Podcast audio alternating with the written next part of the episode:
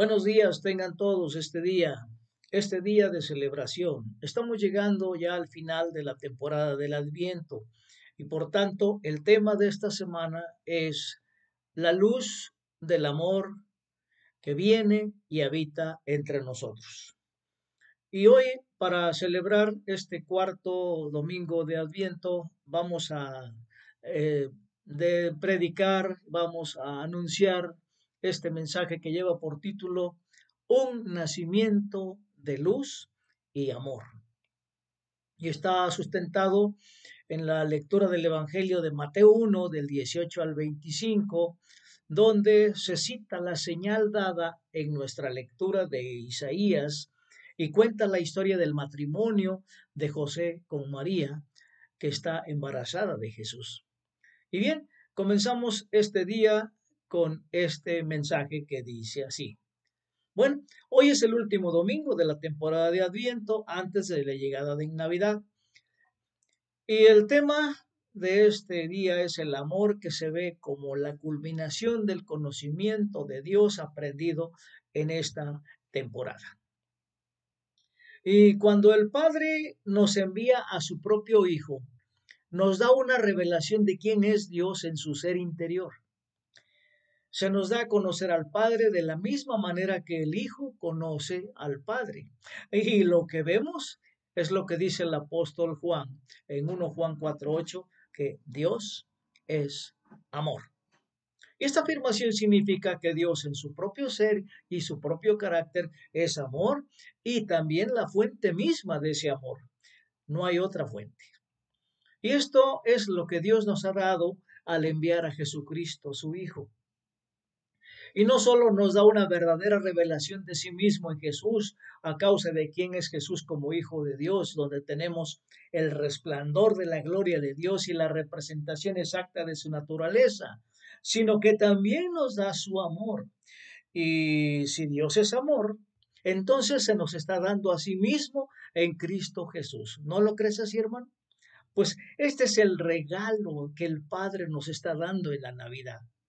Este don viene a nosotros en su Hijo, Jesucristo, donde Dios se complació en que habitara toda su plenitud, como dice Colosenses 1.19. Por tanto, al cerrar la temporada de Adviento, podemos aumentar nuestra expectación de la venida de Jesús, sabiendo que nos trae tanto su luz reveladora de quién es su Padre, como el amor que comparte con su Padre en el Espíritu Santo. En resumen, podemos anticipar la luz del amor que viene a habitar entre nosotros. Amén. Bien. Y para centrar nuestra atención en esta luz de amor, veamos cómo el evangelista Mateo nos cuenta la historia del ángel que visitó a José. Mateo comienza su evangelio tratando de responder a la pregunta, ¿quién es este Jesús nacido en Belén? No sé, hermanos, si también tú te hayas hecho esta pregunta, pero al leer el Evangelio de Mateo, nos damos cuenta que él completa su respuesta con cuatro historias que rodean el nacimiento de Jesús. La primera historia está en Mateo 1 del 1 al 17, donde encontramos que Jesús está en la línea de descendientes de Abraham y de David. La segunda historia eh, nos da que en, este, en esa escritura de hoy, que es la de Mateo 1 del 18 al 25, y donde encontramos que Jesús es el hijo de una virgen llamada María que está comprometida con José. Eh, la tercera historia está en Mateo 2 del 1 al 12, donde se muestra que Jesús es el rey de los judíos y la esperanza de todas las naciones. Y la cuarta historia, la cuarta, la historia final, está en Mateo 2 del 13 al 23, que nos permite saber que Jesús es el Hijo de Dios que es llamado a salir de Egipto. Así que Mateo nos hace saber quién es Jesús y estas historias sobre su nacimiento nos dan más detalles acerca de la respuesta. No sé si ya captaste la respuesta, hermano. Y ciertamente vale la pena leerlos con anticipación y celebración a medida que termine el ambiente y entramos en la temporada navideña. ¿Te parece? Si aceptas la tarea, adelante. Pero hoy, Hoy nos vamos a centrar en una de esas historias y recibiremos la luz del amor de Dios. Comenzamos leyendo Mateo 1, 18, que dice así. El nacimiento de Jesús, el Cristo, fue así. Su madre, María, estaba comprometida para casarse con José, pero antes de unirse a él, resultó que estaba encinta por obra del Espíritu Santo. Una historia asombrosa. Y Mateo aquí disipa toda duda de que pudiera suscitarse de que Jesús no es de la línea de David por el argumento de que José no era su padre. Pero en la historia vemos que José es descendiente de David. Y de tal forma que nos dice que María ya estaba comprometida para casarse con José antes de que se descubriera que estaba embarazada. Y entonces este compromiso en aquella época tenía el mismo peso que el matrimonio. El compromiso se consideraba un vínculo legal que solo se rompía por divorcio o muerte. Y hoy podemos pasar por alto esto, pero en aquel tiempo Mateo está asegurando de establecer que José es legalmente el padre de Jesús y por tanto establece a Jesús en la línea de David.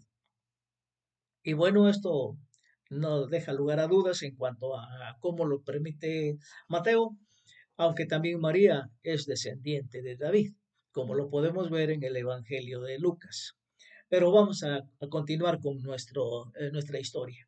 Mateo con esta aclaración resuelve el argumento en la historia de cómo tuvo lugar el nacimiento de Jesús, pero también arroja algo de luz para nosotros a través de la narración sobre quién es nuestro Padre Celestial. Y para empezar, el tema del matrimonio es un concepto perfecto, un contexto perfecto para presentar la venida de Jesús. Dios nos damos cuenta que a lo largo del Antiguo Testamento se ha presentado a sí mismo como el esposo de Israel. ¿Lo recuerdas? Y el Padre de Jesús es un Dios de pacto. Y cuando envía a su Hijo, lo hace en los confines de una relación de pacto entre José y María quienes son judíos, bajo la relación de pacto establecida entre Israel y Dios. ¿Se dan cuenta? Y por muy perturbador y desafiante que este envío de su hijo pueda ser para José y para María, el pacto no debe romperse.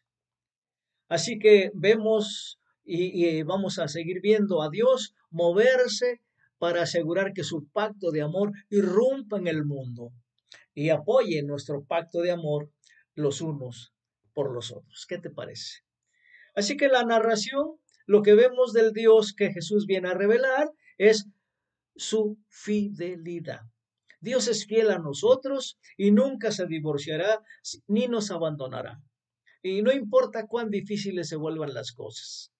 El reclamo de Dios sobre el matrimonio se refuerza con el, con el testimonio cumbre de la relación de pacto que establece con nosotros, con toda la humanidad, en Jesucristo. Y ese es el amor del Padre que vemos en Jesús. ¿Qué te parece, hermano? Así que, como le dijo Jesús a Felipe, tanto tiempo me has visto a mí, no ves al Padre, el Padre es en mí y yo en el Padre. ¿Se acuerdan de esa escritura? Bueno, pero ese es motivo de otro tema. Volviendo al nuestro, también se revela como el Dios de la vida. Si algo indica vida, es un nuevo bebé, ¿no te parece? Y Jesús no viene a nosotros como una idea o una filosofía, no. Él no viene a nosotros como un principio, una ley, un valor o una cosa inanimada. No, no, no. Es una persona real y viva. Jesús es nuestra vida. Jesús viene a nosotros como un embrión que trae la santidad de la vida en el vientre, lo que indica que ninguna parte de nuestra vida queda intacta y por tanto sin sanar. ¿Qué te parece? Pues Jesús vino a nosotros primero como un niño por nacer. Amén. Muy bien. Continuamos leyendo ahora en el versículo 19 que dice así. Como José, su esposo, era un hombre justo y no quería exponerla a la vergüenza pública, resolvió divorciarse de ella en secreto. Y es que a José se le da entonces la descripción de ser un hombre justo, pero ¿por qué se le considera justo? Bueno, no estaba dispuesto a dejar que María fuera deshonrada. Y esto es importante. porque por ley se esperaría que José se divorciara de María por su aparente adulterio. Ajá, pero a un gran costo para sí mismo, José no se aprovecha de este derecho legal. ¿Qué te parece, hermano? Porque si lo hubiera hecho, podría haber recuperado el precio de la novia que pudo haber pagado, lo cual representaba varios años de ahorro. También podría haber guardado cualquier dote que el padre de la novia hubiera dado. Y entonces José por esta decisión perdió recursos financieros al tener compasión por María. Y en lugar de pasar por los tribunales, intenta divorciarse de ella en silencio, como una forma de minimizar tanta vergüenza pública. Y en su corazón no quería convertirla en un espectáculo público. ¿Qué te parece, hermano? Cuánta nobleza de José, ¿verdad? Muy bien. Continuemos leyendo ahora los versículos 20 y 21 que dice así. Pero cuando él estaba considerando, considerando hacerlo, se le apareció en sueños un ángel del Señor y le dijo, José, hijo de David, no temas recibir a María por esposa, porque ella ha concebido por obra del Espíritu Santo. Dará a luz un hijo y le pondrás por nombre Jesús, porque él salvará a su pueblo de sus pecados. Amén. Bueno, Ahora encontramos que José se enfrenta con la verdad de su situación y la de María. Un ángel es enviado para hacer saber a José que el niño no fue concebido por otro ser humano, sino que es concebido por el Espíritu Santo. Y le da a José la oportunidad de ponerle el nombre, como ya lo leímos, ¿verdad? Bien, y para José continuar con el matrimonio significará compartir la vergüenza que hasta ahora solo se habría limitado a María. Y entonces se asumirá que José y María concibieron al niño antes del matrimonio, lo que sería un estima que ambos tendrían que llevar toda la vida. Pero es interesante que José y María son marcados con pecado mientras participan trayendo al mundo a aquel que salvará a su pueblo de sus pecados. ¿Te das cuenta cómo trabaja nuestro Dios? Para sanarnos, para santificarnos. Amén. Bueno, también hay un poco de presagio aquí de Jesús tomando nuestros pecados y dándonos su justicia. Y de nuevo se nos da una luz para ver el amor del Padre. El Padre no viene a guardar nuestros pecados contra nosotros, sino a quitar nuestros pecados tomándolos sobre sí mismo. Y el amor de Dios es visto entonces como un fuego consumidor, un amor que quema todo lo que está en contra de nosotros. Y no se permitirá que nuestro pecado nos deje en desgracia, ya que Él cambiará nuestra injusticia por su justicia. ¿Cuánto amor nos tiene Dios? ¿Se dan cuenta, hermanos? Bueno, continuamos con los versículos 22 y 23. Todo esto sucedió para que se cumpliera lo que el Señor había dicho por medio del profeta. La Virgen concebirá y dará a luz un hijo y lo llamarán Emanuel, que significa Dios con nosotros. Amén. Nos damos cuenta que Mateo nos dice que Jesús nació de esta manera para cumplir con las escrituras. Y esto nos dice la importancia que Dios le da a su palabra escrita para nosotros, la Biblia. Y Él ha elegido hablarnos a través de su palabra escrita y no retrocede en ese compromiso. Esto puede darnos confianza a todos nosotros para ir a las escrituras y escuchar al Señor hablándonos hoy. Y es allí donde nos encuentra en persona, revelando quién es para nosotros por el Espíritu en Jesucristo. Así que la palabra viva, Jesús, no deja de ser Emanuel o Dios con nosotros en su palabra escrita. Y por el contrario, la palabra viva se encuentra con nosotros y se comunica con nosotros en su palabra escrita como un don de gracia para nosotros y hasta que regrese podemos estar seguros de que todavía nos va a encontrar en las páginas de la Biblia. ¿Qué te parece, hermano? ¿Sí? Continuamos. Versículos 24 y 25. Cuando José se despertó, óiganlo bien, cuando José se despertó, hizo lo que el ángel del Señor le había mandado y recibió a María por esposa pero no tuvo relaciones conyugales con ella hasta que dio a luz un hijo, a quien le puso por nombre Jesús. Pues bien, así que las acciones de José hacia María son consistentes con la gracia que Dios está trayendo en su Hijo. Y la justicia de Dios se entiende como un amor comprometido hacia nosotros, incluso a un gran costo para sí mismo. Y es que su amor no está limitado por leyes y reglas, no, sino que va más allá para cumplir su intención. Así que para José, obedecer lo que el Señor mandó significaría que asumiría la vergüenza y el sufrimiento que vendrían al participar en la venida de Jesús. ¿Qué te parece? Y él no elegiría una justificación legal para abandonar a María, no. Aquí vemos un vislumbre de la resurrección en este inicio de la historia de Jesús. Si nos damos cuenta, Jesús obedece cuando despertó del sueño. Cuando despertó del sueño. Y la obediencia que Jesús muestra tiene algunas implicaciones en los detalles, por ejemplo, de no tener relaciones matrimoniales con ella hasta que hubiera dado a luz a un hijo. Y esto no fue solo una obediencia llevada a cabo en una decisión, no, sino un compromiso continuo de mantener diariamente esa decisión. ¿Te das cuenta? Hermano, ¿puedes imaginar el gran autocontrol que esta joven pareja hizo para vivir en esa obediencia? José también estaba siendo un testigo fiel con su obediencia, ya que la profecía dice que Jesús nacería de una virgen.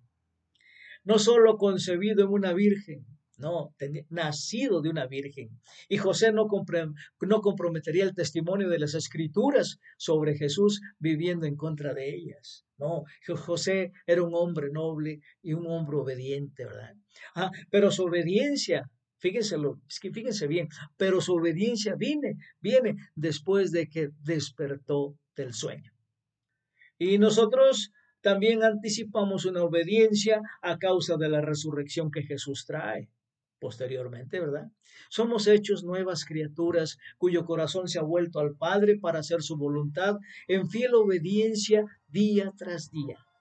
Ah, y no lo hacemos por nuestra cuenta, sino por el poder del Espíritu Santo. ¿Cuánto poder tiene Jesús, el Jesús resucitado, cuando nos llama y nos ofrece el amor tan grande del Padre y nosotros con cuánto amor y con cuánta obediencia le entregamos? ¿Te das cuenta, hermano?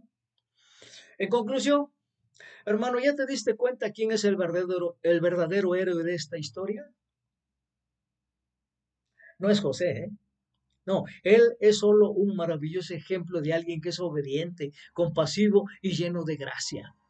Ah, pero él sirve como testigo de Jesús, que está lleno de gracia, trayendo su obediencia al Padre para que participemos en ella mientras que también trae la compasión de su Padre para que la recibamos. Qué hermoso, ¿verdad? Qué hermoso estamos terminando esta temporada de Adviento. José también sirve como un ejemplo de lo que debemos llegar a ser en Jesús. ¿Qué debemos ser? Qué ¿Cómo debemos ser en Jesús? Testigos de Dios obedientes, fieles, comprometidos, compasivos y con dominio propio. ¿Se puede, hermanos? Sí se puede, ¿verdad? En una palabra, debemos asumir el amor que Dios derrama sobre nosotros. Ah, y no es José quien trae este amor a la historia, no, es Jesús quien lleva la luz y el amor del Padre a un mundo oscurecido, perdido en el pecado, despertándonos para participar en su vida por el Espíritu Santo. Después de todo, hermanos, no olvidemos el milagro de la historia. No lo olvidemos, Jesús nació de una virgen. José no era el centro. La luz y el amor del Padre es gracia hasta el final. Amén. Demos gracias. Bendito Dios, te damos gracias por el amor tan inmenso con que nos amas, por darnos esta historia, esta historia de amor, esta historia tan grande que nos ha traído la luz, la luz verdadera y el amor del Padre en tu Hijo Jesucristo y nosotros lo hemos asumido. Así que Padre, en tus manos nos ponemos y que tu voluntad se haga siempre. En el nombre de Jesús. Amén.